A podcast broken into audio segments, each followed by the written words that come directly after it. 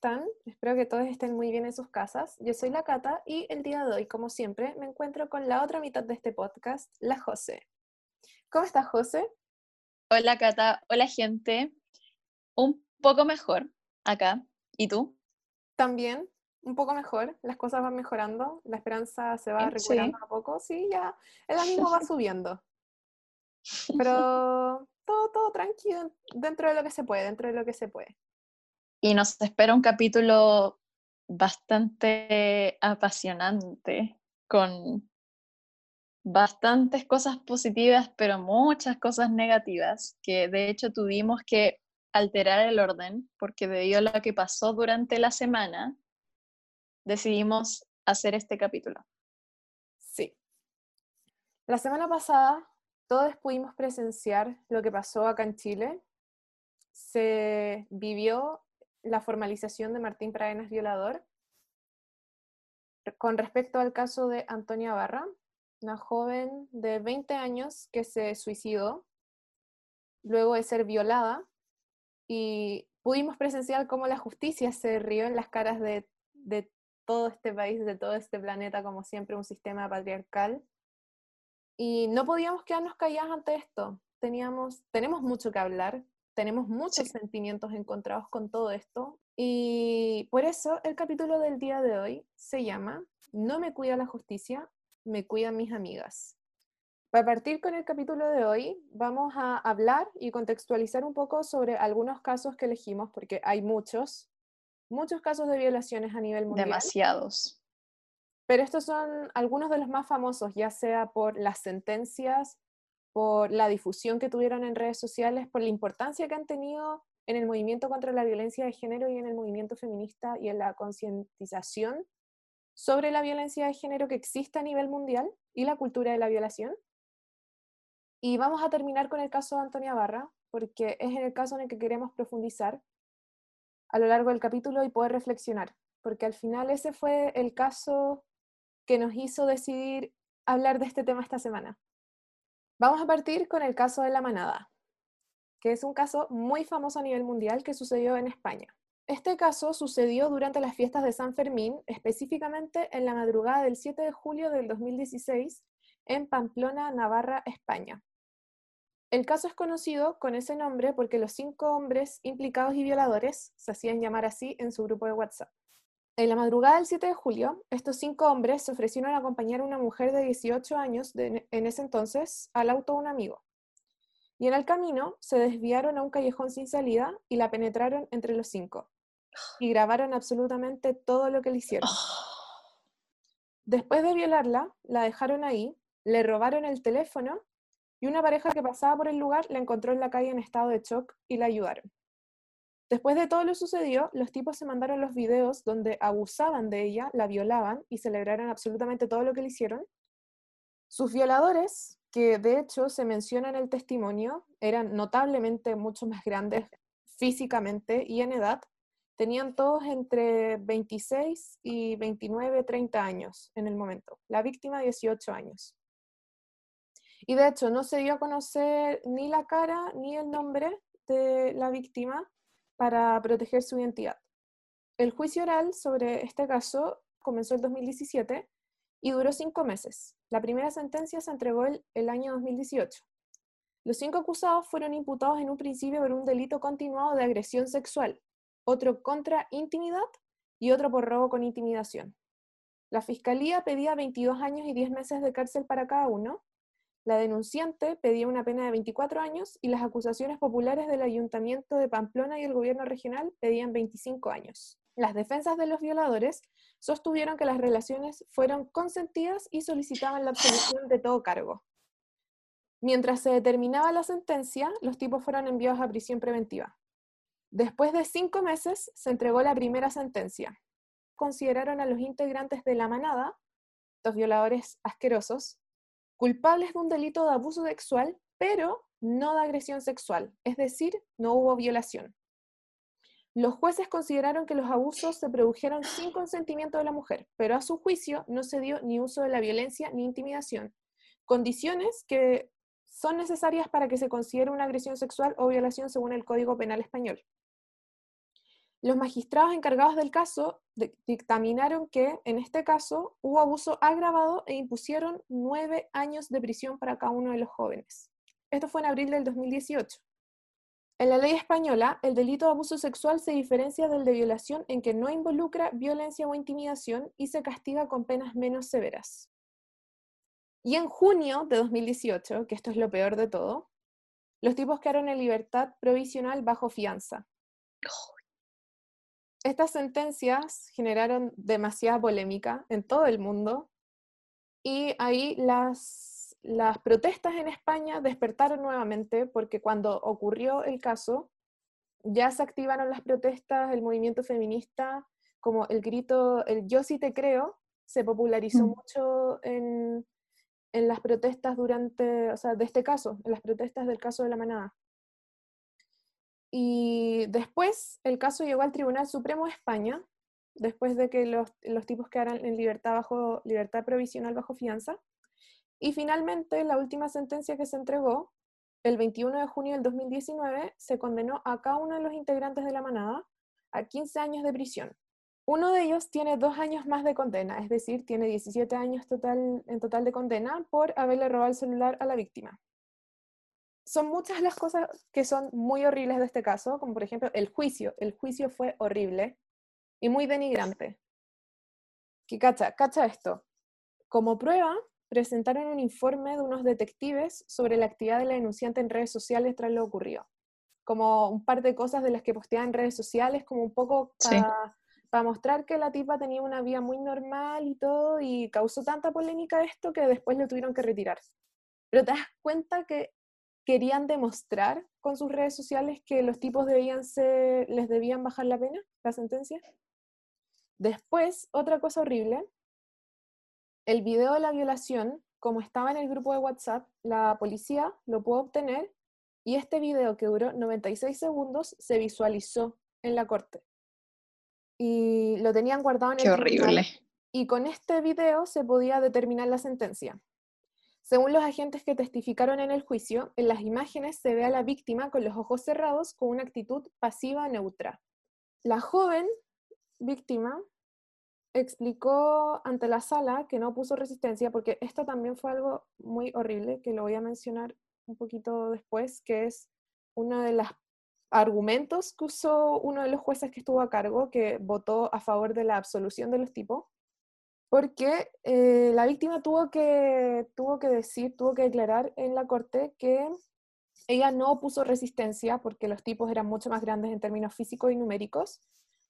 Eran cinco hombres. Esta situación la hizo entrar en estado de shock y según sus palabras, lo único que decía era que todo terminara lo antes posible. Entonces, por eso se dice que en el video estaba con los ojos cerrados y con una actitud muy pasiva. Porque Ay, obviamente qué tú- horrible. ¿Tú qué esperas hacer cuando se te vienen cinco tipos que se ven mucho más grandes que tú, en edad, en tamaño? Son cinco hombres, tú tienes 18 años. ¿Cómo esperan que reacciones? Obviamente vas, vas a entrar en estado de shock. Entonces eso también fue una cosa que influyó en, en el proceso del juicio, porque decían que ella se veía como que no se quiso defender. Es súper fácil decirlo así, po. Los acusados, por su parte, se declararon inocentes y mostraron su confianza en la justicia.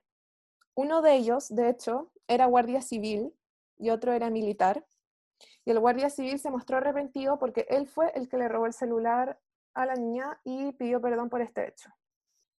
Ni perdón ni olvido.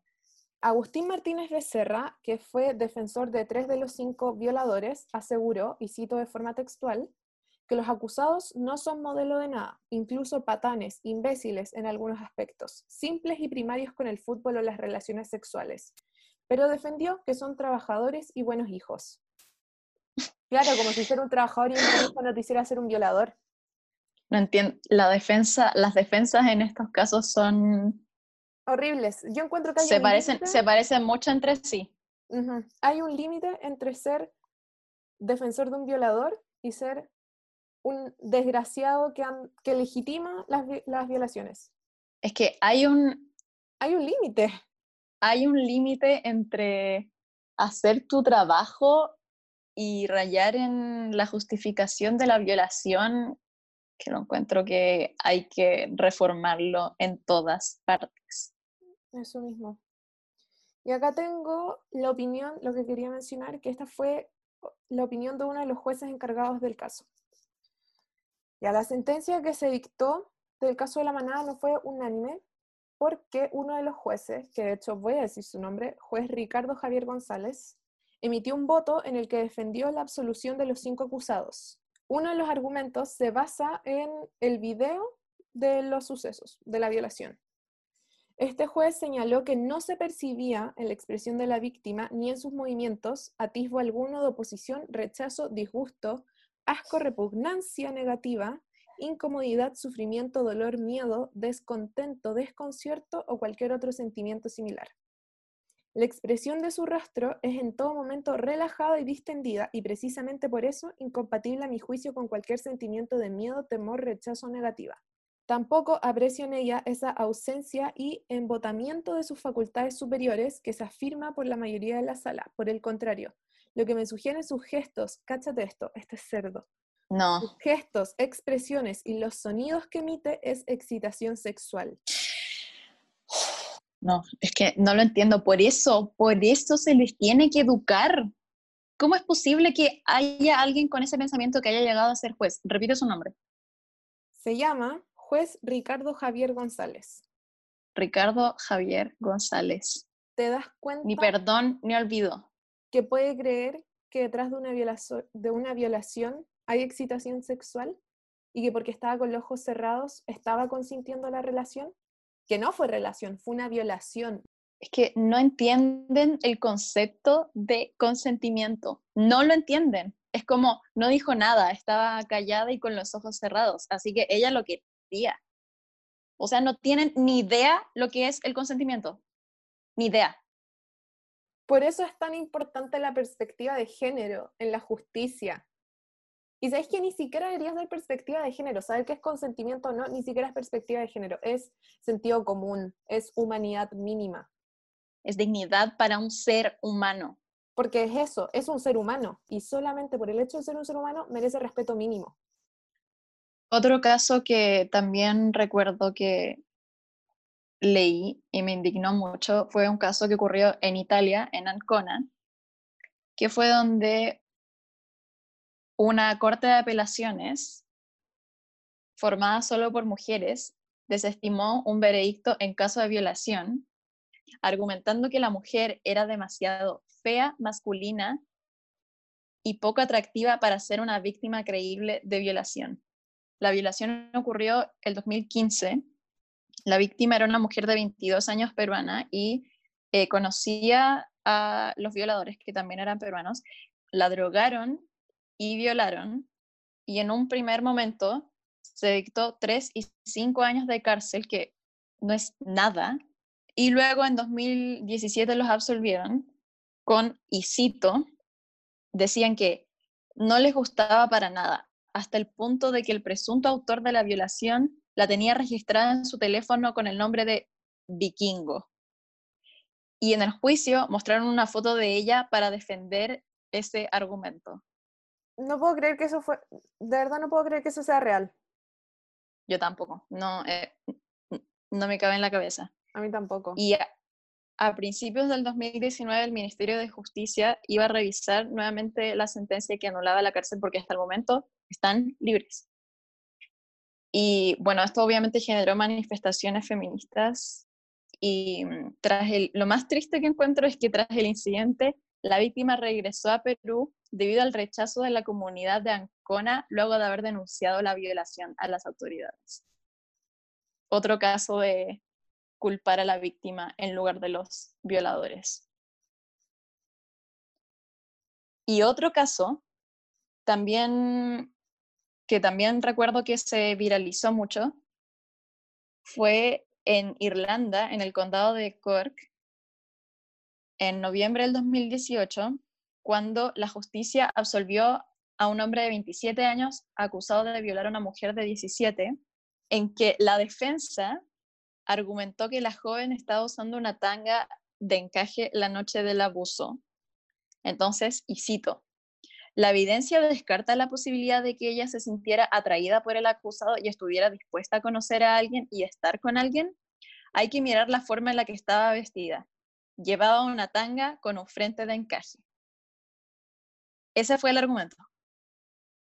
Y un jurado compuesto por ocho hombres y una mujer lo liberó el acusado aseguró que fue sexo consentido después de haberse besado, pero ningún testigo pudo dar cuenta de ello y de hecho, un hombre entregó su testimonio declarando que vio cómo el agresor le colocaba su mano en la boca a la joven, lo que lo motivó a preguntar si estaba todo bien.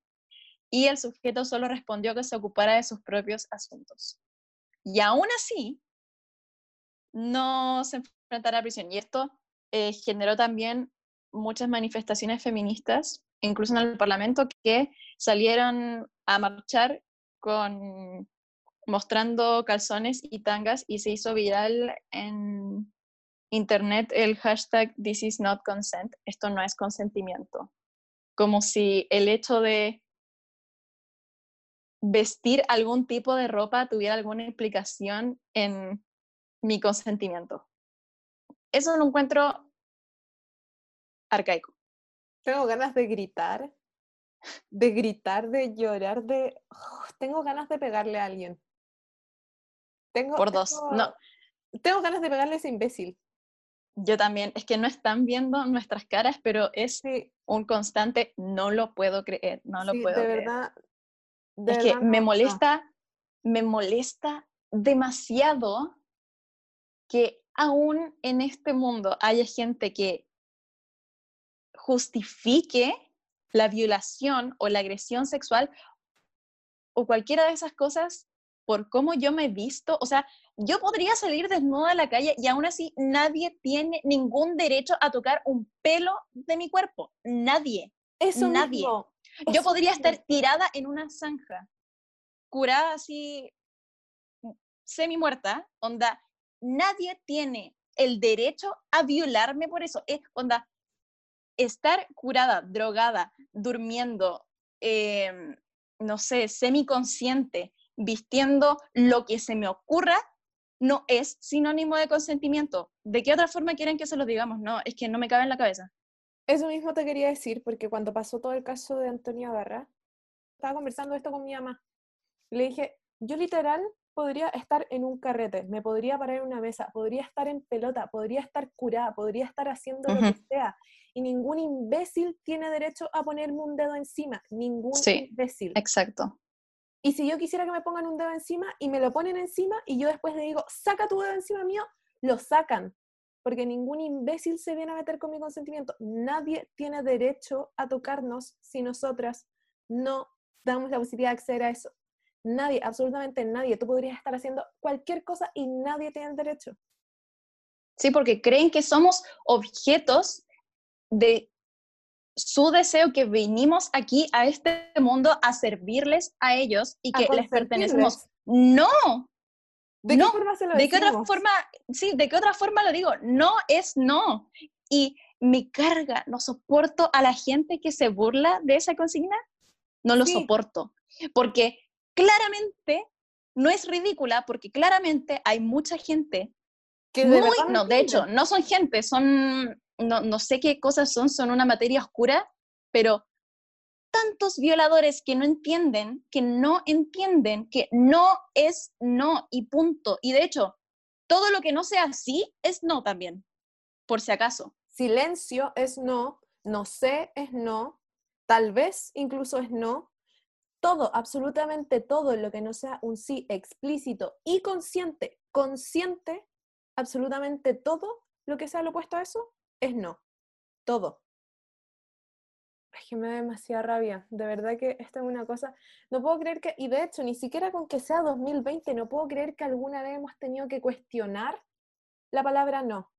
Sí. Y nos creemos seres civilizados, nos creemos eso, eh, racionales, humanos. ¿Nos creemos acaso el ser superior? Y, y, ni siquiera hay gente que puede entender lo que significa una palabra tan simple como un no. No me entra en la cabeza, de verdad que no me entra en la cabeza. Hay mucho enojo acumulado, pero vamos a, vamos a seguir manteniendo este enojo a lo largo del capítulo. Es merecido. Sí. Es un enojo merecido en nuestra vida. De verdad que sí. No es para menos. Ahora vamos a pasar con, en mi opinión, el caso, a mí este caso de verdad me dan ganas de llorar. A Como todos los otros, pero este caso en particular me destruye. Este caso es terrible y de hecho por lo mismo voy a hacer una advertencia. Toda persona que se pueda ser sensible ante cualquier relato de los hechos o al caso mismo, por favor sáltenselo. No, no, no queremos que alguien se vea perjudicada al escuchar todo lo que pasó en este caso, que es caso Nirvaya, es el caso de Nueva Delhi de la violación grupal del 2012. Es horrible, así que por favor, si de verdad pueden ser sensibles a los hechos, sáltense la contextualización. ¿Qué pasó? Nirvaya, como se le llamó a la víctima en los medios para proteger su identidad, que significa sin miedo o valiente en hindi, una estudiante de fisioterapia de 23 años había ido al cine con un amigo. Cuando iban de vuelta a su casa, se subieron a un bus donde habían seis hombres, entre ellos un menor de edad de 17 años y el conductor del bus, que empezaron a molestarlos. Cuando las cosas empezaron a poner muy mal y cacharon que esta cosa iba a terminar mal, los seis hombres le fueron a pegar al amigo y lo dejaron inconsciente. Y a ella la llevaron al fondo del bus, la violaron, la torturaron entre todos estos tipos, mientras el bus estaba en marcha. Nirvaya quedó, que esto es horrible, de verdad es horrible.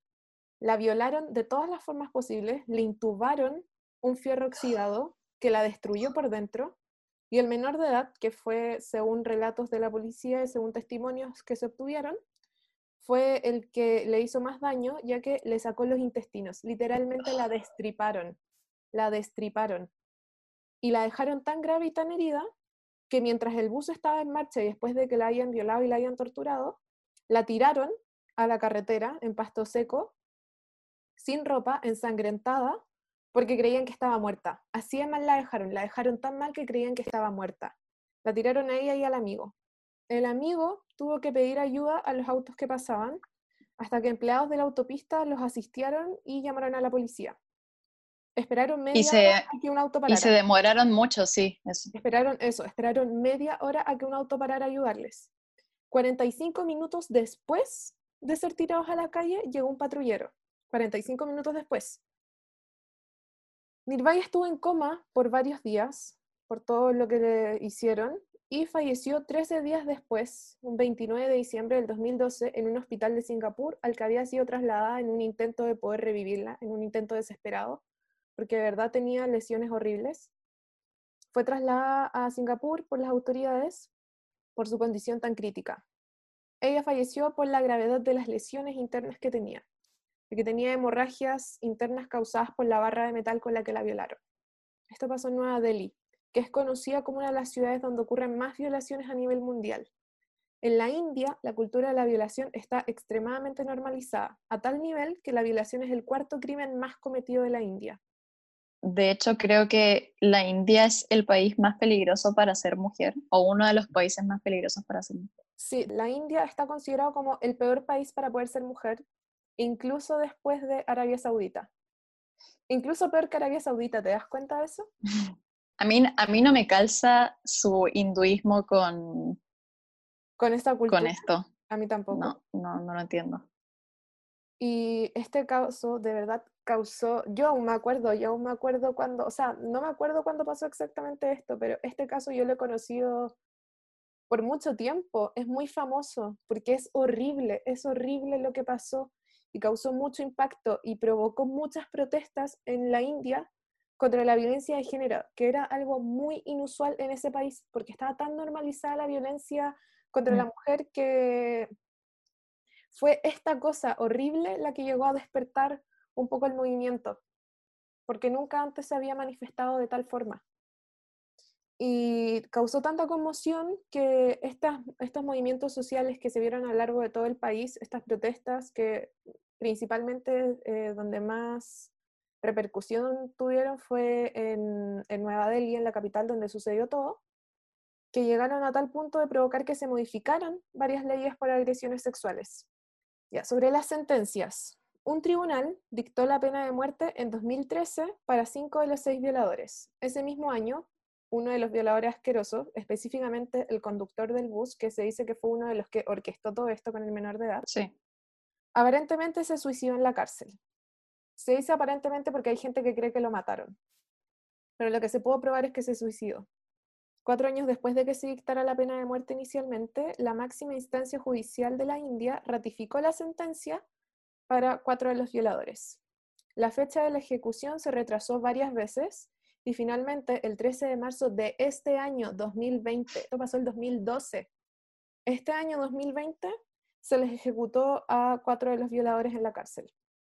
Esta medida fue celebrada por algunos, criticada por otros, que consideraban esto como una cortina de humo y cuestionan la eficacia de esta pena en un sistema judicial anómalo que desprotege a las víctimas. Mm. Aún así, la pena de muerte es bastante restrictiva en la India y esta ejecución fue la primera que se hacía desde el 2015. En cuanto al violador más joven del grupo, quedó en libertad luego de tres años en un reformatorio por haber sido menor de edad cuando sucedió todo esto. Esa era la pena máxima que le podían dar porque lo condenaron en una corte juvenil. Ahora vamos a hablar sobre los cambios legislativos eh, a raíz del caso. Se elevó la pena mínima para el delito de violación, de 7 a 10 años para violaciones a mujeres adultas y de 10 a 20 años en los casos de violaciones a menores de 16 años. Además, estableció la ejecución para aquellos casos en los que la víctima de la violación resultara muerta o quedara en estado vegetativo. Una de las novedades más importantes que introdujo la tipificación de esta nueva ley de agresión sexual fue la tipificación como delito del acoso sexual por primera vez, que estableció penas de entre 3 y 7 años de cárcel para los que lo cometieron. Y también se hicieron cambios en la ley para penalizar a menores de edad, por todo lo que causó que liberaran al menor de edad que violó a Nirvaya. Ser menor de edad no te quita lo violador. Eso es lo que se habla en esta ley. Sale que después de la liberación del menor de edad, tras cumplir tres años en un reformatorio juvenil, se realizó un cambio en la ley de justicia juvenil que ahora permite enjuiciar como adultos a los menores de entre 16 y 18 años. Y ahora voy a decir algunas cifras de violencia y agresión sexual en la India. En el año en que se produjo el caso Nirvaya, el 2012, se registraron 24.206 denuncias por violación, según los datos de la Agencia Nacional de Registros de Delito de la India. El 2013 aumentaron mucho más las denuncias, se recibieron 33.764 y desde ese entonces cada año se han registrado más de 33.000 violaciones anuales en la India. Pero no solamente más de 33.000 violaciones anuales en la India, más de 33.000 denuncias de violaciones anuales de la India. Sí. Denuncias registradas. Acá no estamos contando a las personas que no denuncian. En 2016 eh, se produjeron en el país 38.947 violaciones, de las cuales 2.167 fueron en grupo. Y el año 2018, que son los, únicos, los últimos datos que pude encontrar, según datos de esta misma institución, se registraron 33.356 denuncias de violación en toda la India, más de 90 diarias. Eso quiere decir que cada 15 minutos una mujer denuncia una violación en la India el año 2018 confirmando lo que estábamos mencionando antes, que la India probablemente es el peor país para vivir siendo mujer. Y lo que encuentro más horrible de esto es lo que dijeron los violadores en el documental que hicieron. Eso mismo, y a eso justo era lo que estaba yendo, el testimonio de uno de los violadores, porque hay un documental, yo no lo he visto, que estuvo en YouTube por mucho tiempo. Bueno, de hecho, este documental, como dato, lo prohibieron en la India, lo sacaron en el 2015, la BBC. Y en este documental se consiguió el testimonio de uno de los violadores, que se lo hicieron, consiguieron su testimonio cuando él estaba en la cárcel. Voy a citar textualmente lo que dijo uno de los violadores. Cuando era violada, no debió haberse defendido, debió mantenerse en silencio y permitir la violación. Entonces lo hubiesen dejado después de hacérsela y solo habrían golpeado al chico, declaró uno de los violadores en la entrevista filmada en la cárcel. También comentó que una mujer decente no anda por la calle a las 9 de la noche, que una chica es mucho más responsable de una violación que un hombre. Las tareas del hogar son para las chicas, no andar haciendo cosas malas, usando la ropa equivocada, dijo el violador. Sobre su condena, este violador reflexionó, la pena de muerte hará las cosas más peligrosas para las chicas. Ahora cuando las violen, no las van a dejar como hicimos nosotros, las van a matar. Antes las violaban y decían, déjala, no le va a contar a nadie. Ahora cuando las violen, especialmente los tipos criminales, van a matar a la chica. Sin palabras. Fue un testimonio real. no puedo entender la monstruosidad que existe detrás de esas de, de ese ser, de esos pensamientos. O sea, el nulo valor que tiene la vida de una mujer en este mundo. Eso es. Eso es para un violador. Eso es. Ese, es decir, testimonio es la mejor forma de representarlo. O sea, es que no lo puedo entender. No, no, me cabe, no me cabe en la cabeza que alguien pueda pensar así, alguien tan nefasto pueda pensar que la víctima tiene la responsabilidad por sobre el violador, el violador que lo que está haciendo es arrebatarle la humanidad a una persona, es arrebatarle su dignidad, arrebatarle su alma a una persona. A una persona que merece todo lo que esta vida tiene que ofrecer, que no tiene por qué darle ninguna explicación de nada a, nadie. No tiene, no tiene por qué vestirse de cierta forma, no tiene por qué hacer ciertas labores, no tiene por qué estar en su casa a cierta hora, no tiene ninguna responsabilidad sobre el acto que yo encuentro que es la cosa más horrible que alguien le puede hacer a otra persona. Eso, eso no tiene perdón ni en esta vida ni en las en ninguna 40 siguientes días que va a tener. Eso no tiene, no tiene explicación para mí, no tiene ninguna explicación. Eso es, una, es el acto más horrendo de este mundo. Y no me entra en la cabeza cómo una persona puede decir esto después de haberlo hecho, porque eso es lo que mencionaba la periodista que fue a, eh, a reportear esto para el documental, que decían que esperaban aunque sea un mínimo de arrepentimiento, aunque sea un mínimo de humanidad detrás del testimonio, aunque sea algo mínimo. O sea, no hubiera cambiado nada, pero aunque sea, arrepiéntete, aunque Eso, sea, es lo único. es lo único que se le está pidiendo, es lo mínimo que se está esperando. Nada, absolutamente nada, no estaba nada arrepentido de sus actos, absolutamente nada esas personas ni siquiera merecen ser llamadas personas, ni siquiera. No, no. Y ni siquiera sé cómo catalogarlos, porque yo creo que hasta un monstruo merece más dignidad que un violador. Un monstruo no merece ser llamado, no merece ser asociado un violador. Hay buenos monstruos. Sí, de verdad que para mí no existe palabra para describirlo. Otro caso lamentable de violación grupal que ocurrió en Argentina en la provincia de Chubut fue cuando una joven argentina denunció que fue violada por un grupo de hombres en una casa del balneario Playa Unión. Esto ocurrió en septiembre de 2002, cuando ella tenía 16 años y acudió a una fiesta en una casa de esa mencionada playa. Ella dijo que a poco tiempo de llegar perdió la conciencia y en ese momento una de sus amigas la encontró en una habitación siendo abusada por un grupo de cuatro varones. Eso dijo en su testimonio. Días después, la víctima empezó a recibir amenazas y presiones para que no denunciara, hasta que finalmente se mudó a más de mil kilómetros de Puerto Madryn, donde, de donde era ella.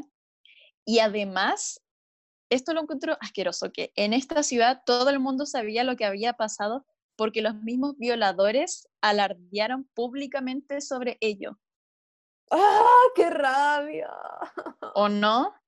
La adolescente intentó suicidarse después de lo ocurrido, hasta que después recibió atención psicológica para víctimas de violencia sexual y siete años después eh, decidió denunciar en 2019, porque primero contó su historia a través de Facebook, eh, donde más de 60 personas testificaron a su favor, hasta que finalmente denunció el caso. Y los violadores eran seis hombres, dos de ellos menores de edad.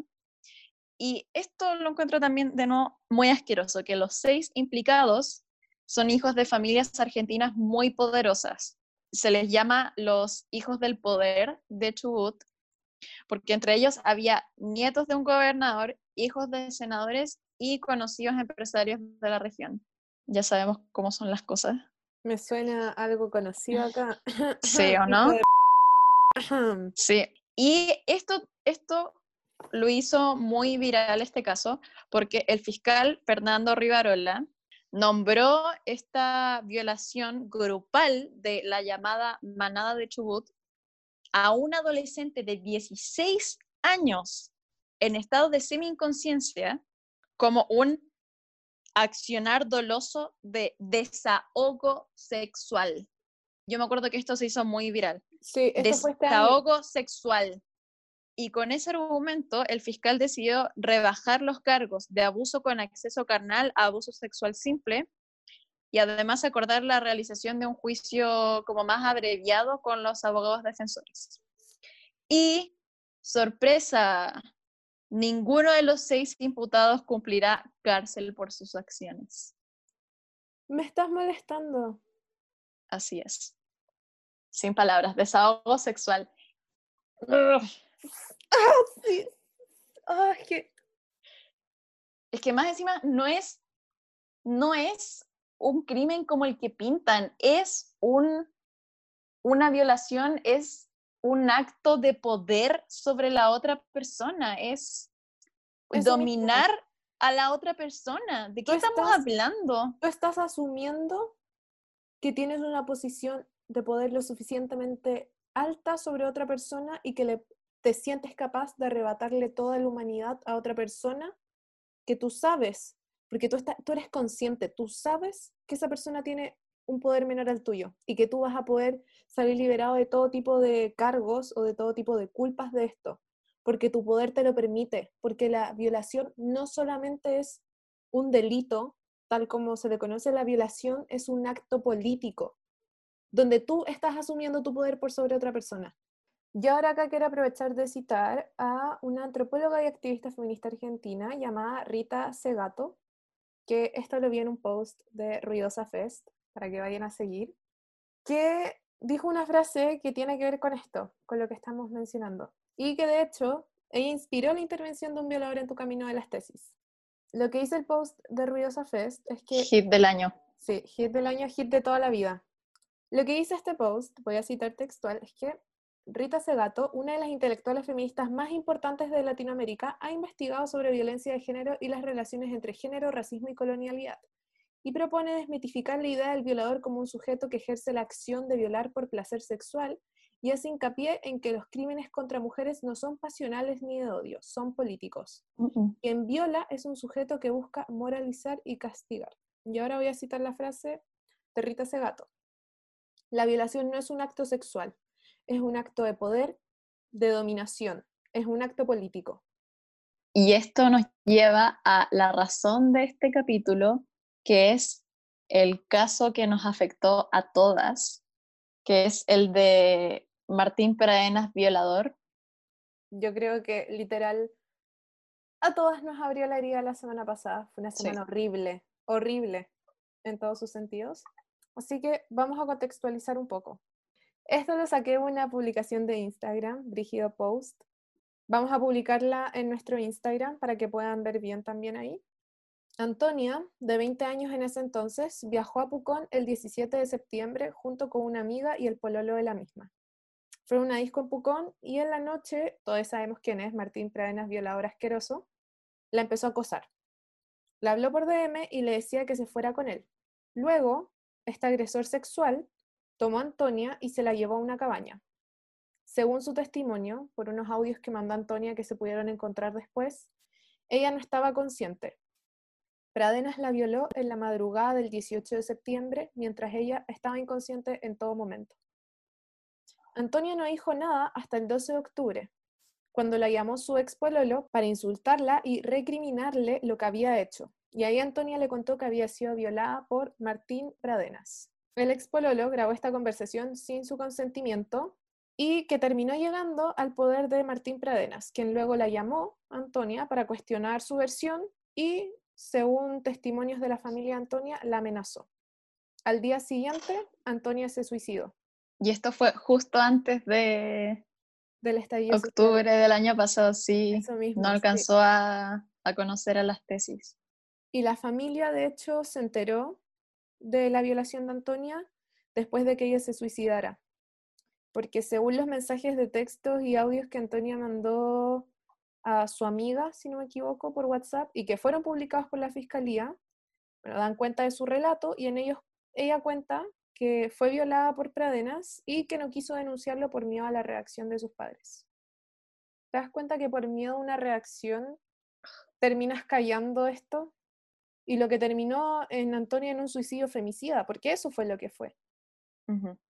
No lo soportó.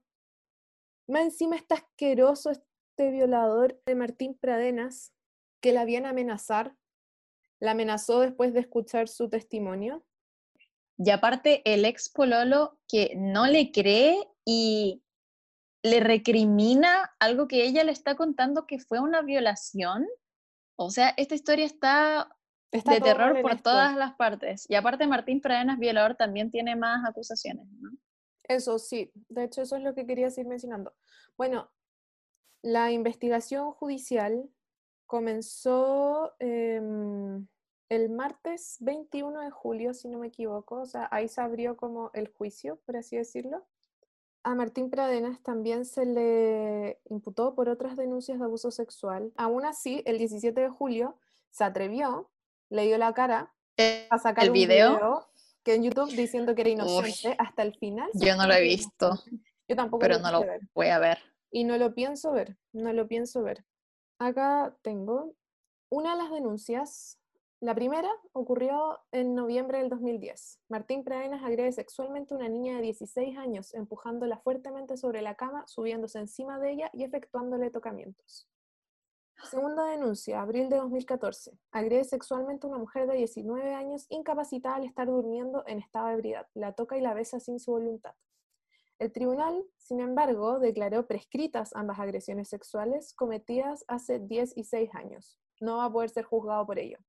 Después, otra, diciembre-enero 2012-2013. Agrede sexualmente a una niña de 13 años empujándola sobre la cama, subiéndose encima, besándole en la boca, sacándole la camiseta y el sostén y besándole los pechos contra su voluntad. Pues 24 de noviembre de 2018, de madrugada y en el interior de un domicilio, Martín Pradenas viola a una mujer de 20 años incapacitada para oponerse por su estado de ebriedad. Esas son las denuncias a las que pude ver los testimonios. Es un patrón de violación. No entiendo ¿por qué no está ya en la cárcel? Es que no entiendo, por favor, si alguien que escucha es abogado, abogada, abogade, que explique cuál es la razón de la prescripción de delitos sexuales. Yo no entiendo por qué. No deberían, no deberían. No deberían porque... El hecho, de que, el hecho de que pasó hace mucho tiempo no lo hace menos grave. Mira, acá lo tengo más detallado la declaración de Pradenas. Dijo al respecto, Simplemente nos encontramos en una discoteca, tuvimos buena onda, conversamos, nos reímos y nos fuimos juntos a seguir carreteando. Esa es la realidad de los hechos. Después se tergiversó y cambió todo. Bueno, es el único acusado y principal sospechoso de violar a Antonia Barra.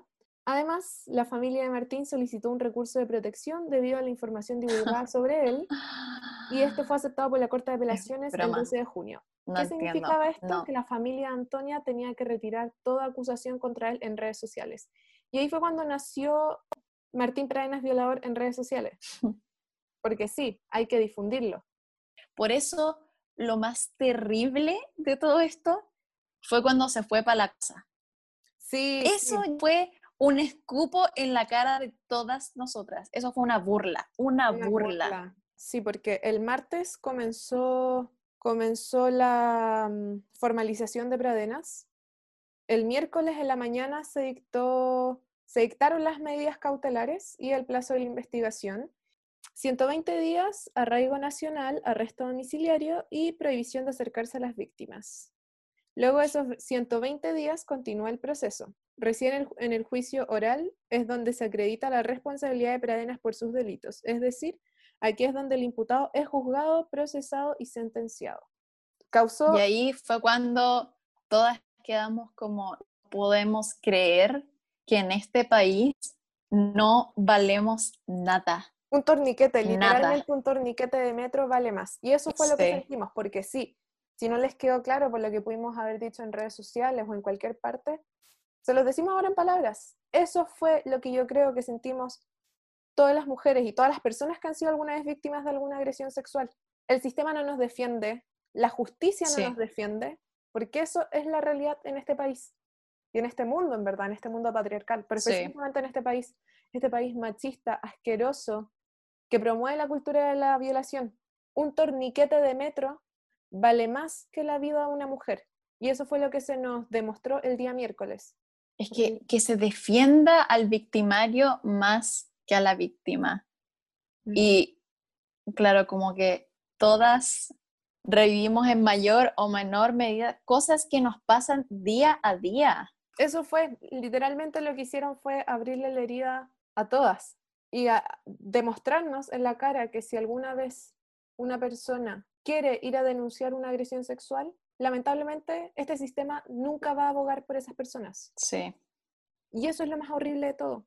Fue un recordatorio de lo indefensas que estamos ante este, ante este sistema. Y bueno, en el juicio yo en verdad no, no lo pude ver entero y tampoco quise escuchar las no. Imbecilidades, las, no, no tengo palabras para escribir, pero las cosas que dijo el juez de garantía, Federico Gutiérrez, quien desestimó la denuncia por violación a una mujer en 2018 y otra por abuso a una niña de 13 años entre diciembre del 2012 y 2013. Además de eso, el tipo fue capaz de hablar, de defender básicamente, porque sí, eso fue lo que hizo, defendió a Pradenas, no notaron la gravedad del asunto. Pero al final mandaron a violadora. Al violador lo mandaron a prisión preventiva, sí. El viernes, la Corte de Apelaciones de Temuco revisó las decisiones tomadas en primera instancia y atendió la petición de la Fiscalía. Revocaron el arresto domiciliario y lo reemplazaron por prisión preventiva por considerar a Martín Pradenas violador como un peligro para la sociedad. Que lo es. Sí, exacto. Y el rechazo a la prisión preventiva de Pradenas se había argumentado en que no habían pruebas suficientes que evidenciaran el delito y en la buena conducta del acusado. Y vuelvo a repetir, estaba siendo investigado por otros cinco casos de abuso sexual sí. y violación a otras personas. No entiendo. Tomando todo lo que hablamos anteriormente, ya lo hemos mencionado un par de veces, pero es importante hablar sobre la cultura de la violación que se usa generalmente para describir un ambiente social que permite, normaliza y justifica la violencia sexual determinada por las inequidades e injusticias persistentes sobre género y sexualidad. El concepto de la cultura de la violación fue desarrollada por eh, la segunda ola feminista de los 60, eh, principalmente en Estados Unidos. Y acotar igual que hay gente que critica mucho el concepto porque cuestionan la existencia de esta cultura argumentando que el concepto como que le quita la responsabilidad al violador y pone esta responsabilidad en la sociedad que permite la violación, más que en el culpable. Así que Mm. para reflexionar, pero los comportamientos que se asocian a esto son culpar a la víctima, la cosificación, trivializar la violación, negar o difundir la violación, no reconocer el daño de la violencia sexual, el slut shaming, entre muchas otras cosas. Yo acá tengo también otras cosas que mm, promueven esta cultura de la violación o rape culture, que está definida al final por estereotipos o creencias falsas en torno a la violencia sexual, que buscan justificar las agresiones sexuales y trivializar la seriedad de esto, la gravedad y la importancia que tiene. También involucra, bueno, como mencionaste, culpar a la víctima, promover o normalizar la tolerancia ante el acoso sexual, asumir que los hombres no son violados o que solo los hombres débiles son violados, cuestionar públicamente la vestimenta, estado mental, motivos o historia de la víctima, definir la feminidad como sumisa y sexualmente pasiva, definir la masculinidad como dominante y sexualmente agresiva, y otra cosa terrible que tiene la cultura de la violación es que tiene un impacto muy negativo en las personas que sobreviven a una agresión sexual, porque sirve como una forma de inducir el silencio de las víctimas que desean denunciar, pero que prefieren no hacerlo por diversos motivos, como lo es que saben que este sistema siempre va a proteger al violador. Este ambiente alimenta la cultura de culpar a la víctima, donde las personas son culpadas y juzgadas como culpables de lo que les pasó. Como sabemos, el lenguaje construye y recrea realidades y hay cosas muy difundidas que se dicen justificando esto, que están tan normalizadas que no las entendemos como violentas, pero lo de esta típica excusa de déjalo si así son los hombres, como los hombres serán hombres, traducción del inglés. Muy, muy típico, sí. O ya si es chico, déjalo, así, así es en la adolescencia, como justificando ah, conductas que son de por sí agresivas. Y peligrosas. Y peligrosas, pero también que promueven que quizás crezcan para convertirse en violadores. O esta justificación de estaba drogada o curada, como si fuera justificación de algo, o esto que también es muy típico en la cultura pop, en la literatura, en el arte, en todas partes, que es la justificación esta de eh, las mujeres son difíciles de entender porque siempre dicen lo contrario de lo que piensan o las mujeres dicen no cuando en verdad quieran decir sí. Esto está tan extendido que yo creo que podemos mencionar muchas series, muchas películas donde hemos escuchado este de que las mujeres son tan complejas de entender, como son, eh, hay que descifrarlas. Y es como, no. Es tan simple como que decimos dicen que no, es no, y listo. Sí, decimos exactamente lo que, queremos decir. Exactamente esto es una forma de justificar sus violaciones, el decir, no, es que ella me dijo esto, pero yo sé que ella estaba pensando esto porque así son las mujeres. Nos tiran indirectas, nos dicen, y es, no, punto, no. Te estamos diciendo lo, que lo que estamos pensando. Eso, eso mismo. Y eso que dijiste es demasiado importante porque años y años de que la cultura pop ha promovido la justificación y la normalización de la cultura de la violación, a través de esto que nos, nos meten en la cabeza. Y no solamente ahí, en la publicidad también, como el traductor Ladysoft, que no, que las mujeres dicen una cosa, pero en verdad piensan otra cosa y son tan difíciles de descifrar y nadie las entiende porque cuando dicen que no es sí, cuando dicen que sí es no, no. Cuando mm. una mujer dice que no, es no y punto. Y tú no la tratas de decir, Falacias. Tú no la tratas de cuestionar más, tú no tratas de seguir sacándole la vuelta a lo que quiere decir, porque si te dijo que no en un inicio, en un inicio siempre va a ser que no. Y si no te dijo que no, pero tampoco te dijo que sí, también va a ser no. No sé de qué otra forma repetirlo. Pero qué horrible y qué peligro que ha hecho la cultura pop en eso. Y muchas también canciones o lo que sea de ella lo estaba pidiendo o sé que lo que sé que lo quieres, sé lo que deseas, sé qué es lo que deseas. Ese tipo de cosas también Empecemos a cuestionarlas. ¿Qué vas a saber tú lo que yo quiero? ¿Te lo dije eh, como en palabras? ¿Te lo dije literalmente? ¿Explícitamente? No, no asumas, no asumas nada. Y punto.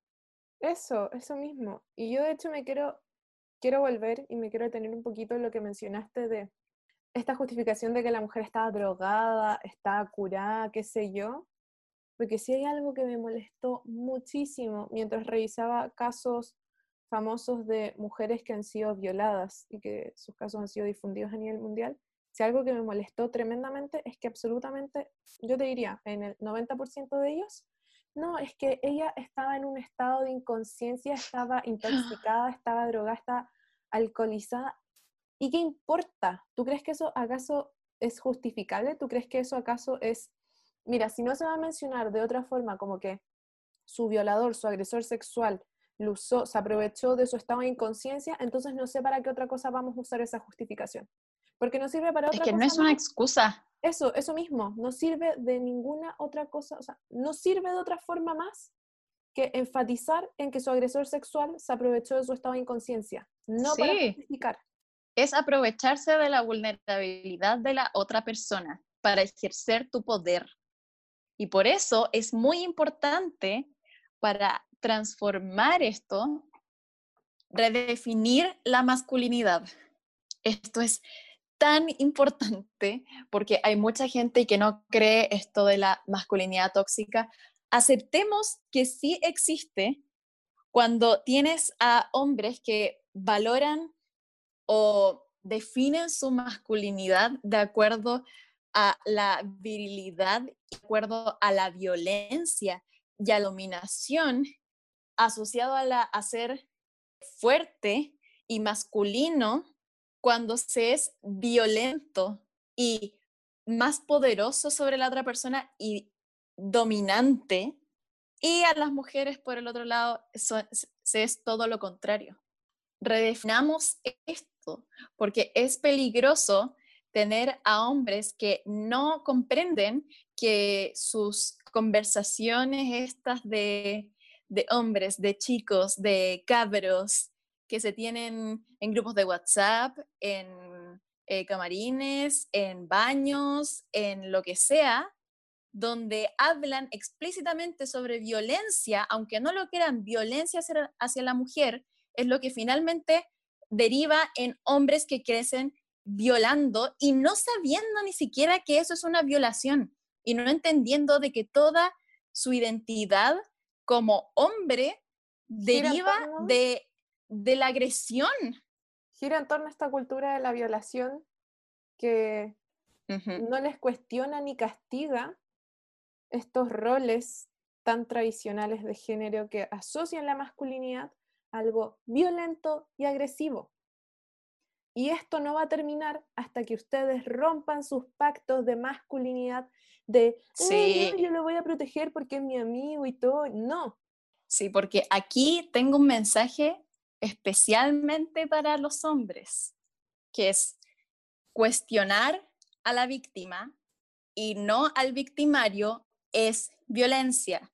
Reírse de chistes sobre la violación o la agresión sexual o el femicidio es violencia. Justificar el acoso callejero, la agresión sexual o infligirlo es violencia no condenar a tus, comillas, amigos, cabros, lo que sea, cuando hacen y dicen cosas que son simplemente misóginas y violentas y peligrosas para la sociedad, es violencia. Mandarse fotitos en grupos de WhatsApp donde hablan y critican los cuerpos de mujeres, donde dicen cosas terriblemente violentas y agresivas y juzgan y tratan a las mujeres como objetos para su placer, como objetos sexuales, cuando juzgan y comentan sus cuerpos en su cara y en privado, es violento. No frenar el abuso, el acoso o la violación cuando lo estás viendo, cuando eres testigo de ello, es violento. Da lo mismo si es tu amigo, tu hermano, tu papá, tu primo, da lo mismo. Tú lo paras y le dices, hey, estás violando estás acosando a alguien, porque quedarse callado es ser cómplice de la injusticia. No pedir el consentimiento o creer que el consentimiento es sinónimo de ver a una mujer inconsciente, dormida, curada, drogada, es violento. Si te calientan esas cosas, alguien dormida, inconsciente, es violento. No condenar la violencia física, pero tampoco verbal ni psicológica es violento. Y sobre todo, si te sientes atacado por el feminismo, por las protestas, por las marchas, por los cambios que se están generando, por lo de las tesis de el violador eres tú, o por lo que hemos dicho en este capítulo y vamos a seguir diciendo en este capítulo, entonces el resto no es el problema, tú eres el problema, Amén. Cuestiónate a ti mismo, cuestiónate a ti mismo y a tus amigos. Eso mismo. Y sabes que hay dos cosas que quiero mencionar que lo dijiste que, que de verdad quiero enfatizar en esas. Una, que si te calienta una mujer o una persona, en verdad, en estado de inconsciencia, dormida, que no puede actuar por sobre sí misma, tú no eres enfermo mental, tú eres un asqueroso, eres un degenerado, pero enfermo mental no eres. Y eso, quedémonos con eso. Los violadores no son enfermos mentales, los violadores no, hay que dejar de decir, oh, eres un violador, eres enfermo. No, no eres enfermo, simplemente eres un degenerado, un, ni siquiera monstruo, ni siquiera persona. Eres un asqueroso que no es capaz de respetar la dignidad de un ser humano. eres una persona que no está siendo capaz de respetar la dignidad de un ser humano como tú, porque eso es lo que es, un ser humano. De hecho, para reafirmar más lo de que los violadores no son enfermos mentales, esto lo voy a citar, o sea, vamos a citar esta publicación en el Instagram para que puedan verlo, pero estadísticamente, entre el 90 y el 95% de los abusos sexuales son perpetrados por varones cis y en su mayoría no presentan un cuadro de padecimiento mental. Y aún así, aunque lo tuvieran, esto no logra explicar que ejerzan violencia sexual. Así que de verdad paremos de decir que los violadores son enfermos mentales. Y en ese post se hablan de muchas otras cosas muy importantes que también que tenemos, que están muy arraigadas a esta creencia de decir que el violador es un enfermo mental y que tenemos que desmitificar, porque estamos haciendo mucho daño con eso. Y lo otro que quería mencionar, que esto es algo que de verdad se los digo de todo corazón, ya sea son mis amigos, ustedes los que me están escuchando, mis conocidos, desconocidos, si eres un hombre que se siente aludido, que se siente ofendido por el grito de el violador eres tú, de las tesis o por cualquier otra alusión que esté relacionado con eso, cuestiónate a ti mismo, porque tú no tendrías por qué sentirte aludido si no eres culpable de nada. Exacto, exacto. Me tiene harta esta cosa de no todos los hombres. Obvio que no todos los hombres van a ser. Y eso lo tenemos claro. Pero seguir enfatizando en esto de no todos los hombres, siento que le quita un poco la gravedad al asunto de los hombres que lo cometen, porque nos estamos enfocando más en que en defender que no todos los hombres lo hacen, a culpar a los hombres que lo hacen. Así Exacto. Que si ustedes no hacen nada, no se sientan culpables y listo. Paren de defenderse por algo que claramente no es contra ustedes. Es que a mí eso se me hace muy similar a lo de All Lives Matter en contraposición de Black Lives Matter. Es como, claramente la discusión y la conversación no es sobre eso. Si tú has tratado a las mujeres como seres humanos, mira, qué radical este concepto, tratar a las mujeres como seres humanos, que al parecer a esta sociedad le parece muy difícil porque no valemos nada, entonces no tienes por qué sentirte ofendido ni aludido por nada de esto. De hecho, no tienes por qué dar explicaciones, ni justificar, ni demostrar nada, porque las has tratado con dignidad. Ahora, si te ofende, cuestiónate, anda a cuestionarte. Eso, eso. Y revísate, revisa, revisemos nuestras conductas, nuestros micromachismos, nuestra violencia que hay, vivimos en una sociedad muy violenta y se nos cría porque es imposible nacer completamente deconstruida y ojalá pudiéramos nacer ondas feministas todas. ¿Ustedes creen que nosotras nacemos así? No, nosotras, a nosotras nos arrojan en este mundo con tal violencia que terminamos en el feminismo con mucho orgullo, está, no está de más decirlo, pero terminamos e, en el feminismo como una consecuencia de toda la mierda por la que pasamos y se van a Sí, y se, y se va construyendo. Y obviamente que hemos tenido conductas eh, machistas y obviamente que aún seguimos teniendo micromachismos que hay que ir tratando de sacar, pero obviamente no somos perfectas. Para eso estamos aquí en el feminismo tratando de cambiar el mundo. Pero dejemos este discurso de lado y empiecen también, ustedes tal como nosotros nos estamos cuestionando, cuestionen también, cuestionen a sus conocidos cuestionan todo, cuestionen todo, porque eso es algo muy importante. Cuando dicen, ay, pero es que las mujeres igual son machistas y todo, sí, porque no nacimos perfectos. No todas las personas no todas las mujeres feministas nacimos siendo feministas. Mi yo de, no sé, mi yo de 14 años era machista también. Obviamente. obviamente. Y incluso mi yo de hace dos años, mi yo de 18 años, no cuestionaba todas las cosas que cuestiona mi yo de casi 20 años y mi yo que va a cuestionar de casi 25 años y así sucesivamente. Uno está constantemente deconstruyéndose porque va abriendo los ojos ante este mundo tan violento, desigual, injusto. Yo en algún momento de mi vida también dije, uy, la prueba me violó, pero no por eso voy a seguir diciéndolo. Hay que dejar de decir esas cosas, hay que eliminar. O puta, maraca. Exacto, yo, yo no voy a andar negando que alguna vez en mi vida no hablé mal de alguna compañera mujer y claramente me arrepiento y yo me lo recrimino porque eso estuvo mal, pero eso no va a significar, eso no va a ser un obstáculo para decir, ay no, yo soy así, filo, no, eso no va a ser un obstáculo para que yo esté constantemente deconstruyendo mi pensamiento y mi mirada. Al contrario, eso va a ser lo que me va a incentivar a querer dejar de ser así, a dejar de lado todas esas cosas con las que se me crió y con las que yo, las que yo fui metiendo en mi mente. Y eso es a lo que le estamos invitando. Tratar de vivir una vida con menos odio. Es tan simple como eso. Tratar de dejar este mundo un poco mejor que como lo encontramos.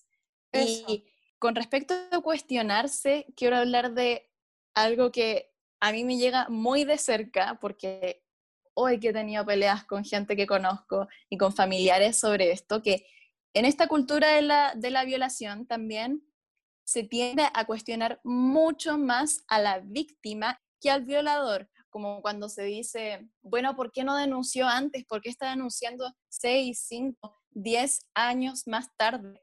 ¿Qué importa? Yo no lo logro entender. Una mujer podría denunciar 80 años después de lo sucedido y sigue siendo importante. El paso del tiempo nunca le va a quitar la importancia que tuvo ese hecho horrible en la vida de una persona. Nada. Y por eso yo siempre voy a creerle a la víctima primero. Siempre la voy a escuchar y le voy a creer primero. Y después, si es que, que son la menor cantidad de casos, resulta que era una acusación falsa, bueno, me retracto como se tiene que hacer, pero nunca voy a llegar cuestionando a la víctima primero. Yo siempre le voy a creer a la víctima primero. Y les invito a hacer lo mismo, porque siempre se tiende a hacer lo contrario. ¿Por qué no empezamos a cuestionar al violador en primer lugar? Otra cosa que también promueve la cultura de la violación, que no vamos a ahondar tanto en esto porque de verdad se puede hablar un capítulo entero de esto, es la pornografía, porque sí, la pornografía le ha hecho demasiado daño a esta sociedad, específicamente Pornhub, que esa página asquerosa que no debería seguir existiendo. Y de hecho, que si ustedes la ven y no están escuchando, les invitamos a dejar de apoyar a esta industria que menosprecia la vida, sí, porque generalmente la menosprecian de las mujeres que participan en esa industria, de mujeres y ciencias, la verdad. En la industria de la pornografía se perpetúa la cultura de la violación. Hay actrices que han entregado testimonio de cómo han sido violadas en sus videos. Y además, en Pornhub, esta página asquerosa, por si no les quedó claro, existen videos de violaciones que han sido subidos y no se han bajado, porque Pornhub se escuda detrás de ciertas leyes de libertad de expresión que les permite tener ese contenido y diciendo que tienen las herramientas suficientes como para poder bajar un video que no merece estar en la página. Pero es muy fácil que un video de una agresión sexual ingrese a ese sitio asqueroso. Así que dejen de consumir contenido entregado por la industria pornográfica violenta que solo perpetúa la cultura de la violación y falsas creencias les invitamos a escuchar el capítulo de Copadas, donde hablan sobre la pornografía, que está muy interesante. Sí, muy bueno.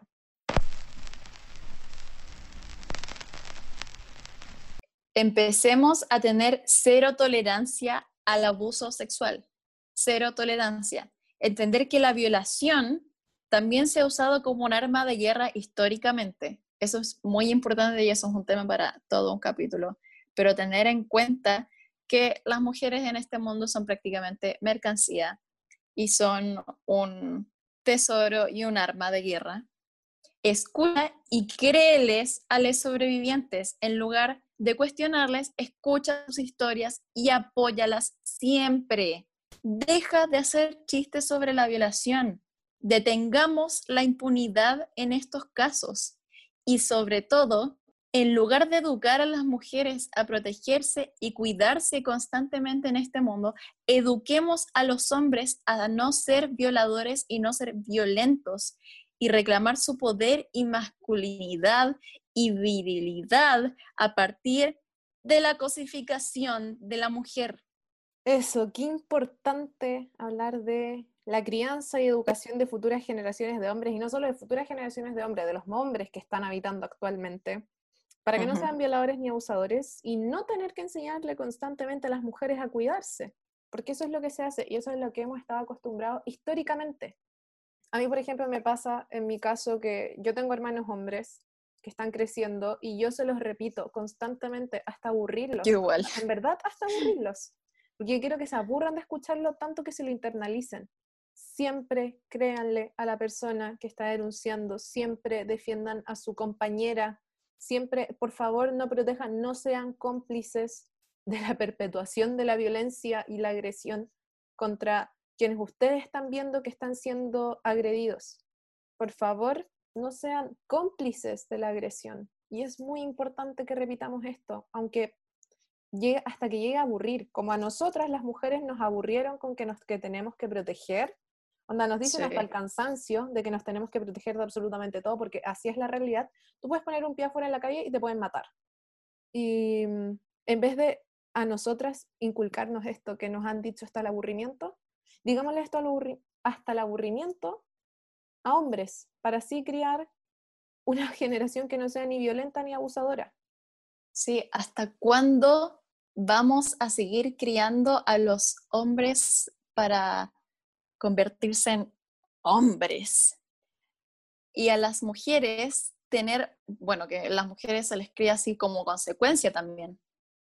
Porque es que yo, yo no creo que una, una persona que no sea mujer pueda entender lo que es vivir constantemente teniendo que cuidarse con miedo. Con miedo, porque hay, tanta, hay tantas prácticas que no deberíamos tener que hacer, porque yo paso mi vida con miedo, paso mi vida cuidándome a mí y a todas mis amigas y a todas mis conocidas, porque no es posible que vivamos en un mundo donde yo salgo de noche, donde primero tengo que elegir mi ropa de acuerdo a qué hora es, en qué barrio estoy, quién me va a ver hoy, eh, que si es peligroso lo que estoy vistiendo o no, ya, salgo a la calle, qué hora es, decirle a mi mamá, a mi amiga, a dónde voy, a qué hora voy a volver, con quién voy a estar. Enviar ubicación Nunca en tiempo real.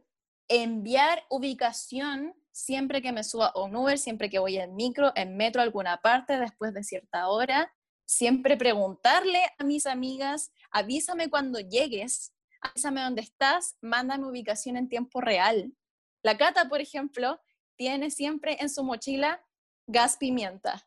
Sí, de hecho yo eso quería ahondar en eso, porque eso constantemente ha sido un chiste entre mis amigas. Hasta yo lo tomo a veces para el chiste, porque digo, hoy sí, tranqui, cualquier cosa, si nos acerca alguien, pasa algo, yo tengo gas pimienta, voy a atacar.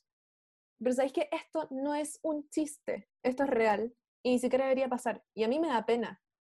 Me da pena el hecho de que tengo un gas pimienta para protegerme. Mi papá esto originalmente me lo compró el 2017 que iba a hacer un viaje, pero obviamente no lo pude llevar porque no se puede subir un avión. Y desde ahí fue como, no importa, da lo mismo que no lo puedas llevar a tu viaje, por lo menos lo vas a poder usar acá en Chile porque tú lo vas a tener que llevar a todas partes cuando salgas. Cuando empecé a salir cada vez más sola, sin moverme todo el rato, mi mamá lo primero que me preguntaba antes de salir era, ¿estás llevando tu gas pimienta? Y yo le decía, sí, mamá, lo estoy llevando. Y me decía, ya, ¿dónde lo tienes? ¿Lo tienes en tu mochila? Porque si se te acerca alguien y te va a atacar, tú no vas a ser capaz de sacarlo. Tenlo en tu bolsillo. Y sí, yo siempre ando con un gas pimienta en el bolsillo. Porque así de terrible es. Porque una vez tuve tanto miedo que tenía un gas pimienta en la mochila y que creí que no iba a ser capaz de sacarlo, porque creí que me estaban persiguiendo y me iban a hacer algo, que desde ese momento tengo que llevar el gas pimienta en mi mano. Porque si no tengo el gas pimienta en mi mano, me siento insegura o también cuántas historias, yo tengo tantas historias de amigas y mías de correr del paradero a la casa o, terminar corriendo porque cualquier sombra en el horizonte, cualquier hombre que va caminando por atrás en la noche es un peligro para ti. Sí, yo tantas veces corriendo, asustando, diciendo ya, esta, este, esto fue, hasta aquí llegué, hasta aquí llegué. Eso, y tengo tantas historias de eso, o, o, siempre tener que decirle a amigos hombres o que ellos te digan como ya, te acompaño hasta tu casa, te acompaño hasta el paradero. Es que es eso, es que yo por ejemplo en el verano viajé por primera vez a la playa solamente con amigas mujeres, con mis amigas de la U, les mando un saludo, las quiero. Y sin ningún hombre, por primera vez en mi vida. Y lo primero que me decía cada persona que yo le contaba, voy a viajar con mis amigas a la playa, me decían, ah, ¿vas a viajar solamente con amigas? Y yo, sí, vamos a ir solamente amigas. Ay, ¿no van a ir con ningún hombre como para que las proteja? ¿Y te das cuenta que tenemos que estar dependiendo de un hombre para que nos protejan? O cuando salíamos, no sé, pues nosotras, y era de noche, que me preguntaban como, ya, pero tienen que tener cuidado, es muy tarde para que anden las dos horas de noche, les puede pasar cualquier cosa, porque sí, ese es el miedo constante que nos meten. Tenemos que estar con un hombre para sentirnos seguras, porque un hombre va a ser capaz de defendernos. Y si estamos con un hombre, nadie se nos va a acercar. Y aparte porque del otro lado respetan más a un hombre que a una mujer. Es como, del lado del violador, ah, hay, un, hay un hombre, ok, discúlpame, discúlpame, no, no, no, le voy a hacer nada a tu mercancía, a tu, respeto. a tu pertenencia, sí. Es como, es como esto típico cuando hay acoso callejero y estás con un hombre y es como, como que le piden perdón a él en, lugar de a ti. Sí, eso, como te, te, piden permiso a ti como hombre para poder acosar callejeramente a la mujer que está al lado tuyo. Porque sí, tú como hombre eres dueño de la mujer que está al lado tuyo. Eso es lo que se asume. Y a propósito de esto, yo quiero andar en lo horrible que es salir a carretear y siendo mujer. Porque sí, uno lo puede pasar bien, pero siempre va a haber temor si es que tú eres mujer. Primero partiendo, porque cada vez que uno está en un carrete y se te acerca un hombre y tú no quieres nada, la única forma de que te paren de molestar es que digas, ay, sorry, tengo pololo. Porque sí, no existe otra forma. Un no, no, no les va, no te van a respetar eso. La única forma que tienen de respetarte cuando tú estás carreteando y les dices que no, es que les digas, tengo pololo. Y que estás con un hombre al lado. Y yo no sé, yo de verdad no podría contar las veces que he dicho y que le he pedido a mis amigos, por favor, cualquier cosa, di que tú eres mi pololo. Porque le he dicho más de las veces que podría contar eso y que le he pedido a mis amigos que me cuiden de eso. Y me da mucha rabia, ya, esto también es otra cosa. Cuando yo, si yo voy a salir a carretear y voy a tomar, mi única preocupación debería ser, uy, ojalá no tenga caña mañana, ojalá no, no sé, pues no me cure muy mal, ojalá no me intoxique y no caiga en un cometílico. Esa debería ser mi única preocupación de tomar. No que me puedan violar, me puedan matar, me puedan secuestrar, me puedan acosar o me puedan drogar. Porque es algo que también te meten en la cabeza desde que eres muy chica. Cuando partes saliendo, incluso, ni siquiera si vas a fiesta, incluso si vas a otros lugares. A mí siempre me decían, si van a... Siempre revisar el vaso, que abran la botella en tu presencia. Al, frente, al frente tuyo, que abran al frente tuyo, que no tengan nada, no tomes nada que te ofrezcan. Y es el constante esto es el constante miedo que nos meten, porque así es la realidad para nosotras, tenemos que crecer y vivir con miedo de todo, por el simple hecho de ser mujer. También esta cosa de que tienes que, esta cosa de siempre ir al baño acompañada, no separarte de tus oh, amigas, no te quedes sola en ningún momento. Y por ejemplo, en mi caso, mi mamá es súper sobreprotectora conmigo. Cuando yo estaba creciendo me enojaba en un principio, porque me cuidaba demasiado, porque decía, ay mamá, tranquila, no me va a pasar nada. Y ahora yo la entiendo. Ella tenía miedo de que me pasara algo, porque las posibilidades de que me pasen algo hasta el día de hoy son muy altas. Hay que tomar clases de defensa personal. Eso lo dice todo. Exacto. Es como una necesidad actualmente. Y qué ganas de poder hacerlo como porque quieres, no porque lo necesitas. Ahora quiero citar un video de la reina, espero que futura presidenta de este planeta, Alexandria Ocasio Cortés. Te amo, Alexandria Ocasio Cortés. Que ella se vio involucrada en un caso donde se le trató horrible, la trató horrible. Otro congresista la denigró al frente de periodistas, al frente de otros congresistas y no tuvo problemas con después salir a excusarse con que no, él es un hombre decente, yo tengo una mujer, tengo hijas. Y acá yo quiero citar una cosa que dijo Alexandria Ocasio Cortés que aplica también para esto y en verdad para todo. Tener una esposa no te hace un hombre decente. Tener hijas no te hace un hombre decente. Tratar a las personas con dignidad y con respeto y saber cuándo disculparse cuando fallas es lo que te hace un hombre decente. Porque ya estoy harta de, de que hombres se escuden detrás de este discurso de que porque tienen mujeres en su vida, no van a ser capaces de hacer algo, algo malo, hacerle algo malo a otra mujer. E incluso si tuvieran o no mujeres en su vida, no tendrían por qué. Exacto, porque recordemos, por ejemplo, que Martín Pradenas Violador tiene una hija. Sí, tiene una hija, por si no lo e, sabían. Eso a mí me perturbó así de una forma impactante. Yo no lo pude creer. Yo de hecho cuando lo leí, le tuve que contar a todas las personas con las que estuve y nadie, por, la, por lo menos con las personas de mi familia, nadie sabía. Y lo hizo aún más perturbante. Y esto nos lleva a algo muy importante que también he visto mucho en redes sociales, que es esta pregunta que se hace, que es, ¿a qué mujer de tu vida tendrían que agredir para que te importara la violencia de género? A mí esta pregunta siempre me ha hecho mucho ruido, porque yo creo que no debería ser posible que a partir de la agresión a una mujer que pertenezca a tu vida, tú ahí recién llegues a despertar y le des la importancia y condenes la violencia de género en la forma que se debe. Porque no importa si sea una persona de tu vida o no. Si es una persona completamente ajena a ti, no importa, esa persona merece decencia, merece dignidad, merece respeto. No porque sea una mujer o no que, sea que esté en tu vida o que tú digas, oh, esa mujer puede haber sido, es la hermana de alguien, la hija de alguien, es la mamá de alguien. Esa persona es una persona y punto. Y ahí, estás, ahí debería recaer la dignidad que merece. Ay, sí, es que ¿dónde queda la empatía? ¿Dónde queda la humanidad?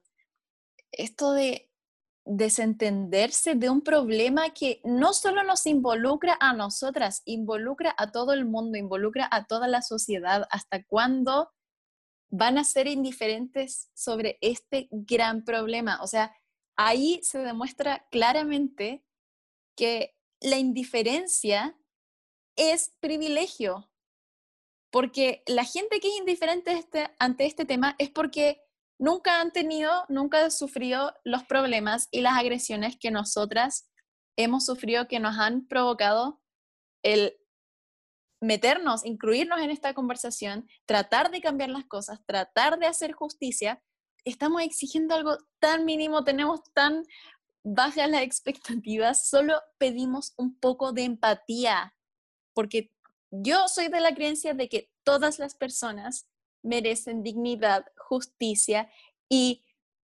entre comillas, libertad. Yo, yo abogo por la libertad humana de mente, cuerpo y espíritu. Y eso es algo que lamentablemente en el día de hoy las mujeres no tienen. Así que si eres indiferente ante este problema es porque tienes privilegios y los privilegios se cuestionan.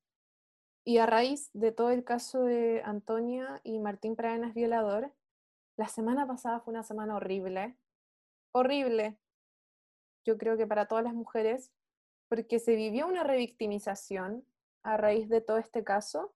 Todas tenemos una historia, así o más o menos grave, pero todas, absolutamente todas tenemos una historia. Yo de verdad creo que todas las mujeres que conozco tienen una historia de acoso, abuso, agresión sexual. Todas. Sí, de hecho, estábamos hablando de eso en una clase y la ayudanta em, mencionó un tuit que yo lo encontré nefasto, que era de un hombre que decía, oye, parece que el acoso ahora está de moda. Todas salen con estas historias de acoso y es como, realmente no estás entendiendo cuál es el problema aquí. El, el, las historias de acoso son la consecuencia de un grave problema del que no somos responsables. Yo también lo vi y de hecho una persona le respondió, no recuerdo quién, dijo, oye, le quiero responder a este machito que claramente no sabe abrir los ojos y no sabe el mundo en el que está parado, de que todas las mujeres tenemos una historia de acoso. Bueno, abre los ojos, así es la vida, así es esta sociedad. Siguiendo con el caso de Antonia, fue todo tan injusto y fue todo tan horrible entre el martes y el viernes, especialmente el miércoles, que ese día fue un día de catarsis, no sé si se podría decir así, pero fue un día de catarsis colectiva y de mucha rabia y mucho enojo. Y sabes que encuentro muy bacán que se haya logrado hacer presión a través de las protestas de las redes sociales, a nivel, tanto a nivel nacional como a nivel internacional, porque la pandemia no nos paró, para poder conseguir justicia de alguna forma. Pero esa no debería ser la forma, no debería ser la forma conseguir justicia a través de la presión. La justicia debería conseguirse porque sí y ya. Se debería dar naturalmente. No se debería manifestar ni andar clamando justicia por algo que se debería dar de por sí. El sistema nos debería apoyar y proteger, tal como dice ¿qué hace. Y los hechos simplemente han demostrado que no es así. Y que la única forma, al parecer, o sea, sobre todo hemos visto en este país de generar cambios es salir a la calle a protestar. Y por eso me molesta mucho cuando la gente dice, no es la forma o lo que sea. Bueno, parece que aquí es la única forma, realmente. Si no se han dado cuenta, es la única forma de que nos escuchen. Y de hecho, a veces ni siquiera nos escuchan. Exacto, eso es algo muy importante. Mira, uno puede decir ya no es la forma, no es la forma, pero sabes que este país desde octubre especialmente nos, nos ha demostrado que la única forma por la que podemos obtener dignidad y un mínimo de humanidad y respeto hacia nosotros es manifestándonos. Las cosas no se logran quedándonos callados, ya nos dimos cuenta. Nos dimos cuenta que si nos quedamos de brazos cruzados, la justicia se ríe en nuestras caras y ya eso se nos demostró de todas las formas posibles, en todos los ejes posibles. Es a nivel transversal. Y la única forma de la que podemos lograr conseguir justicia es manifestándonos y haciendo algo al respecto. Y si no les quedó claro con esto, no sé con qué otra cosa más les va a quedar claro. y siempre recordar que nosotras estamos aquí, podemos estudiar, podemos votar, gracias a movimientos, protestas que no fueron para nada pacíficas. Siempre recordar eso. Hubo mucha gente que murió, muchas mujeres que murieron. Para poder hacer absolutamente, y no solamente las mujeres, todos nuestros derechos sociales que tenemos en la actualidad son a costas de muertes de personas. Porque así es como se han conseguido las cosas en este mundo históricamente violento. A través de la manifestación y de no quedarse calladas y paradas ante las injusticias que suceden. Porque así es la sociedad y así es este mundo. Y así se nos ha demostrado continuamente e históricamente. Después de este capítulo bastante rabioso y con derecho, terminamos con una nota un poco más positiva, que es recordar y hacer notar siempre los logros que hemos conseguido a partir de unirnos y luchar por nuestros derechos y justicia.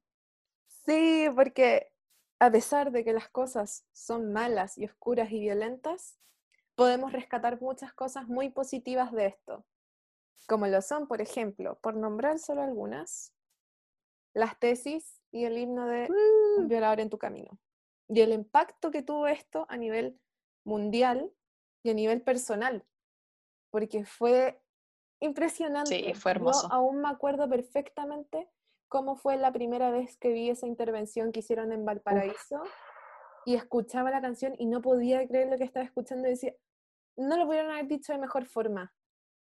Y después ver esto en redes sociales, en todas partes, y ver que la gente decía, el violador eres tú, y escuchar el ritmo y cómo se me ponía la piel de gallina cada vez que escuchaba ese ritmo y, esa canción. Y, después empezar a ver las intervenciones. Y, Hermoso. y a nivel mundial y en todos los idiomas y ver a todas las mujeres de este mundo unidas, mujeres y disidencias unidas por esto, por este himno, porque sí, es un himno de nuestra vida. Lamentablemente lo que dicen, lo que dice esta canción es algo que es parte de nuestras vidas. Demasiado hermoso e inspirador. Y yo aún me acuerdo perfectamente cómo me sentí la primera vez que vi la intervención que se hizo al frente del Estadio Nacional yo cuando pierdo un poco la esperanza en todo, me acuerdo de ese video y lloro. Yo la primera vez que lo vi me puse a llorar porque no podía creer lo hermoso y hasta el día de hoy no puedo creer lo hermoso que es. Yo me acuerdo cuando salió esta canción y mis tías, mis tías que son mayores, la cantaban y les gustaba. Mi mamá también. Y ver, ver todo esto, a mi sobrina también cantarla y ver cómo se replicaba esto en todas partes. Y obviamente no faltaron los imbéciles que salieron a burlarse, pero filo, no vamos a hablar de ellos ahora, ahora vamos a hablar de lo bueno. Y ver lo emocionante y hermosa, e inspiradora que era todo esto y el alcance global que estaba teniendo me hizo tan feliz, tan, tan, tan, tan feliz que no, no tengo palabras para describirlo. Es que eso, cuando pierdo la esperanza en la humanidad, recuerdo que hay mujeres tan bacanas como esas que están cambiando el mundo y luchando por hacerlo un lugar mejor, más seguro y más feliz para todos. En un, a pesar de vivir en un sistema que te tira constantemente para abajo que te reafirma una y otra vez que no vales nada y que existe en tu contra. Y aún así la lucha continúa y la lucha continuará, lo quieran o no. Lo lamento, pero eso me encanta. Y el feminismo me hace sentir, me, me inspira. El feminismo me inspira. Me, me hace me, hace positiva y pensar que este mundo sí puede cambiar después de todo. Lento, pero seguro. Eso mismo. Yo de verdad creo que una de las cosas más importantes en mi vida, que yo siento que de cierta forma me salvó la vida, es el feminismo. Yo de verdad no tengo palabras para describir lo que me hace sentir. Y la fuerza del movimiento feminista, específicamente acá en Chile, mira, este país podrá tener muchas cosas malas, muchas cosas malas, podríamos mencionarlas por horas, pero si hay algo que yo rescato increíblemente mucho de este país, es el movimiento feminista que tiene.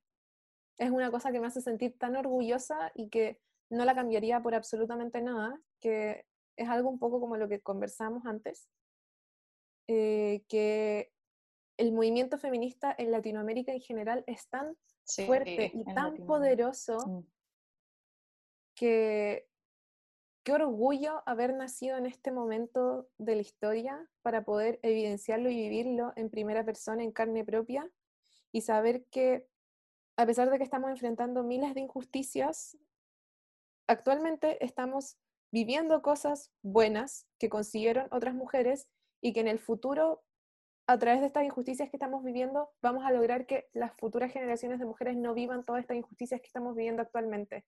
Y eso es algo que me llena constantemente. A mí también, eso me encanta. Siento que es como una energía muy positiva, generacional, histórica que llevamos en el corazón, que es saber que tú estás sentada aquí gracias al esfuerzo y a la lucha de tantas mujeres que no lo tuvieron, pero que dieron incluso su vida y todos sus esfuerzos para ver un futuro mejor, para gente que nunca conocieron.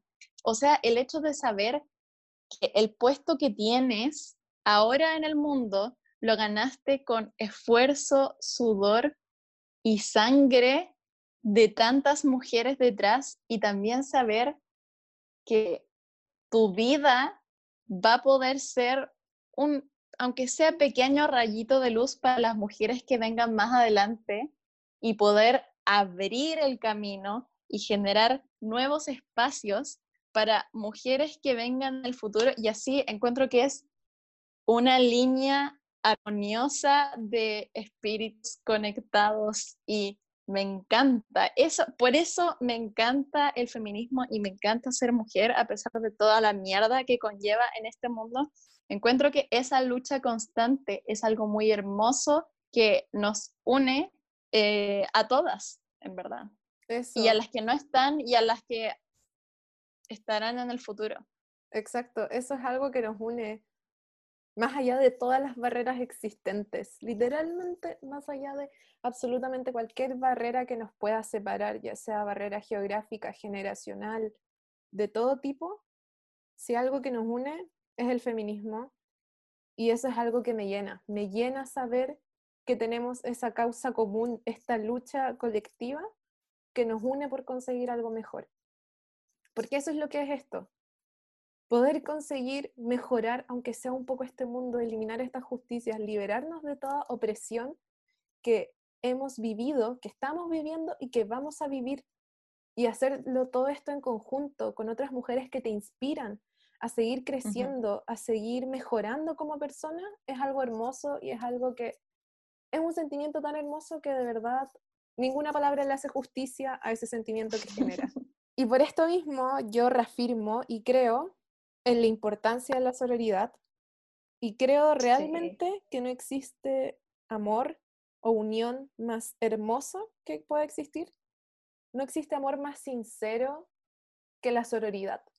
Que saber que no me importa que tú seas mi amiga, que no seas mi amiga, que nos llevemos mal, que nunca hayamos hablado, que no te conozca, no me importa absolutamente nada pero saber que siempre vamos a tener esta red de a poder acompañarnos, defendernos ante todo lo malo que se nos presenta, es algo indescriptible.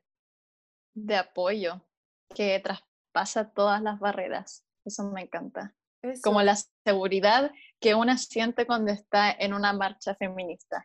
Eso mismo, eso mismo. Yo creo que en ningún momento me he sentido más segura en mi vida, más segura, más feliz. Yo creo que no hay sentimiento más puro. Yo de verdad, si me pides describir qué es la felicidad o cuándo me siento segura y protegida y con el sentimiento más bueno posible que podría describirte, es lo que se siente cuando estás en una marcha feminista rodeada de puras compañeras que tú sabes que han pasado por muchas cosas como tú, incluso algunas más malas, otras menos malas, pero nos une esta lucha común, esta fuerza común por poder conseguir algo mejor y que estamos acá seguras, acompañándonos, nos tenemos a nosotras sin importar lo que pase. Y saber que existe eso es hermoso. No hay sentimiento más hermoso que estar en una marcha feminista y sentirse acompañada de tus compañeras una hermandad eterna. Y yo acá quiero mencionar específicamente una escena que he visto mucho en redes sociales desde la semana pasada, que es una serie muy buena que recomiendo, Sex Education de Netflix. Sí, véanla. Muy buena, que es una escena donde varias de las protagonistas mujeres de la serie acompañan a Amy, un personaje que la amo. es seca, la acompañan a tomar el bus para poder superar su trauma ante un tipo que la acosó y ella no era capaz de subirse un bus.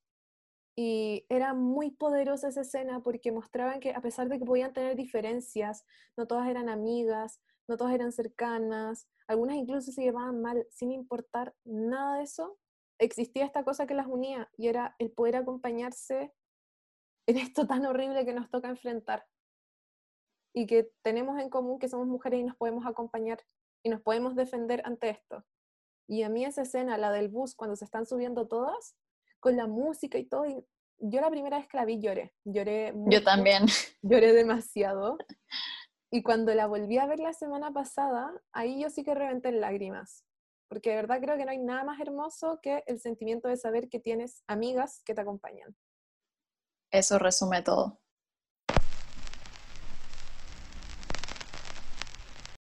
Después de este capítulo de larga duración, debemos finalizar. Les agradecemos por escucharnos y les invitamos a difundirnos en redes sociales y a encontrarnos en nuestro Instagram, para bien o para mal podcast. Si les gustó este capítulo, si les gustaron los anteriores, ahí nos pueden encontrar, nos pueden recomendar. Estamos en plataformas como Anchor, Spotify, Apple Podcast, Google Podcast y más. Y nuevamente, gracias por llegar hasta acá con nosotras. Nos vamos con la reflexión que dice, ¿qué conductas puedes modificar en este momento, ahora, para contribuir al cambio? Con esto nos despedimos nuevamente. Les queremos, les agradecemos su sintonía y chao José, que estés muy bien. Chao Cata.